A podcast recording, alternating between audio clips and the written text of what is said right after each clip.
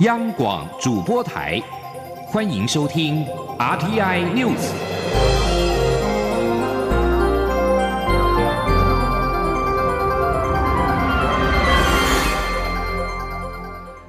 各位好，欢迎收听这节央广主播台提供给您的 RTI News，我是陈子华。全亚洲首部保障病人自主权的《病人自主权利法》在今天正式的施行。立法机关、行政部门以及病友团体代表齐聚一堂，共同见证了这项人权要件的里程碑。而主导病主法的前立委杨玉新表示，病主法确立了每个人的医疗自主权，是转移医病关系主体的典范。他期待此法上路之后，立法机关能够持续拟定并且完善配套措施，并且让病主法的保障落实在每个社会的角落。记者刘玉秋的报道。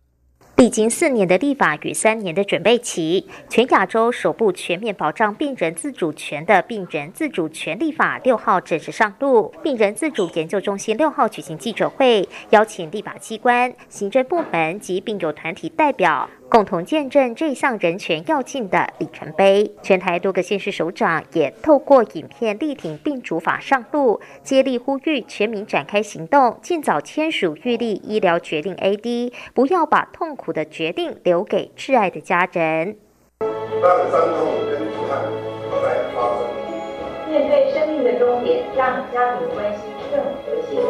让人生最后一里路走得有尊严。病人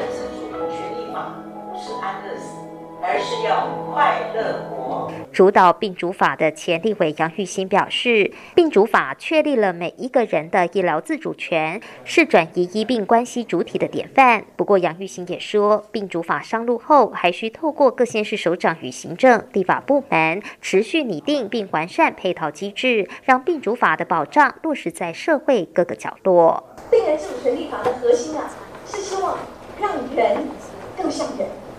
让人更成为一个主体，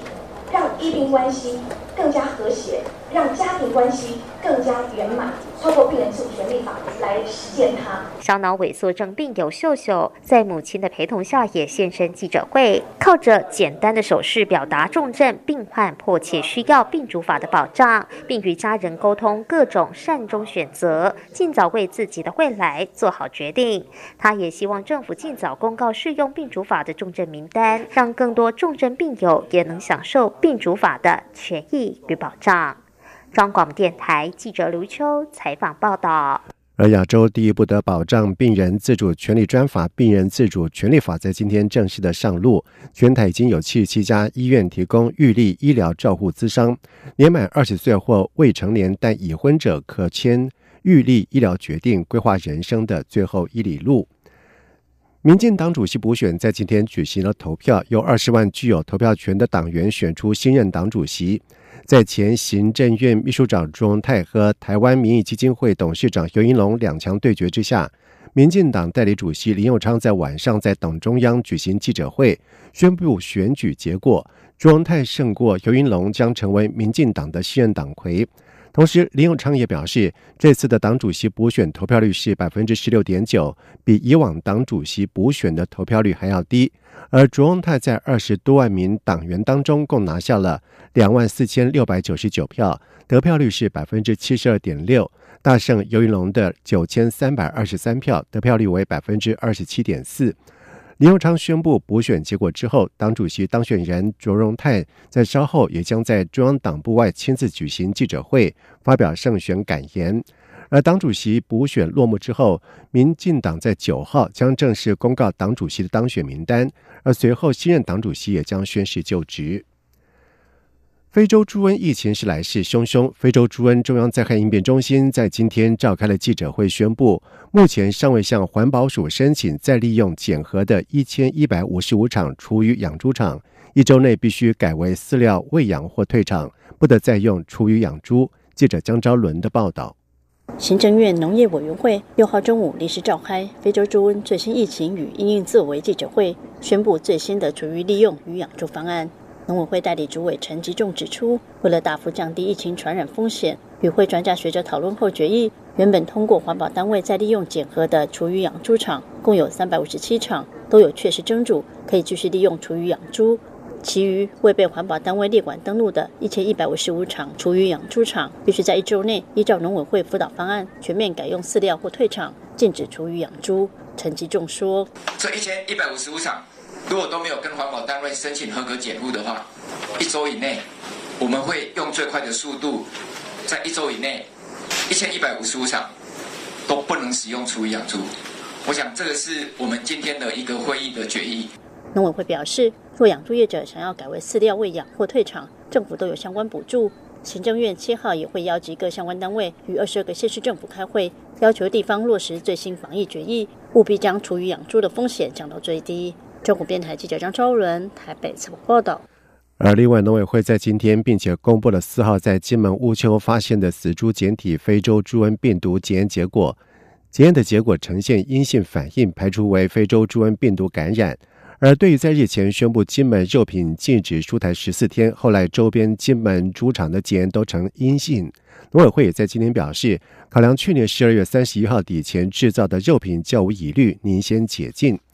而中国大陆非洲猪瘟是来势汹汹，农委会针对了旅客违规携带以及弃置箱内的肉品进行了采样检测。根据防检局的统计，目前针对中国大陆猪肉产品的采样已经达到七百零八件，完成检验件数有六百七十八件，而其中有十件肉品检验结果是呈现阳性反应。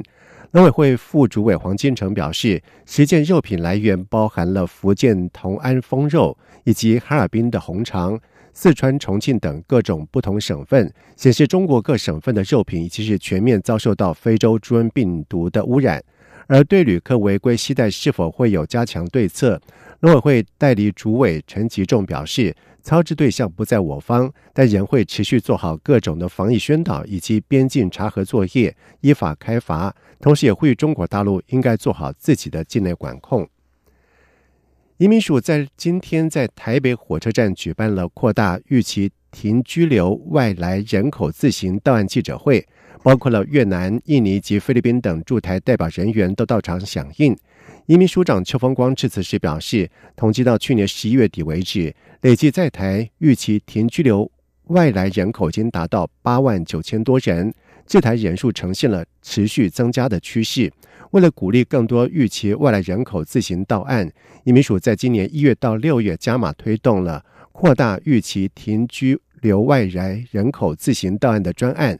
凡专案期间自行到案者，从宽论处，除了免收容之外，预期罚款也一律降为两千元，而且减免禁止入台期限的期间。而今年到现在才六天，已经有八百多人自行到案。此外，专案结束之后，将修法提高逾期罚款以及延长禁止入台的年限。同时，为了积极吹气越南脱逃的旅客。移民署也提供了检举奖金，是每件最高新台币四千元。邱风光表示，这两天检举电话增加，显见成效。现人失联一百零四人翻遍台湾，也要全数追回。他并且指出，由于越南脱团客的刑事责任仍有待检察官的厘清，所以并不适用今天宣布的自行到案的专案。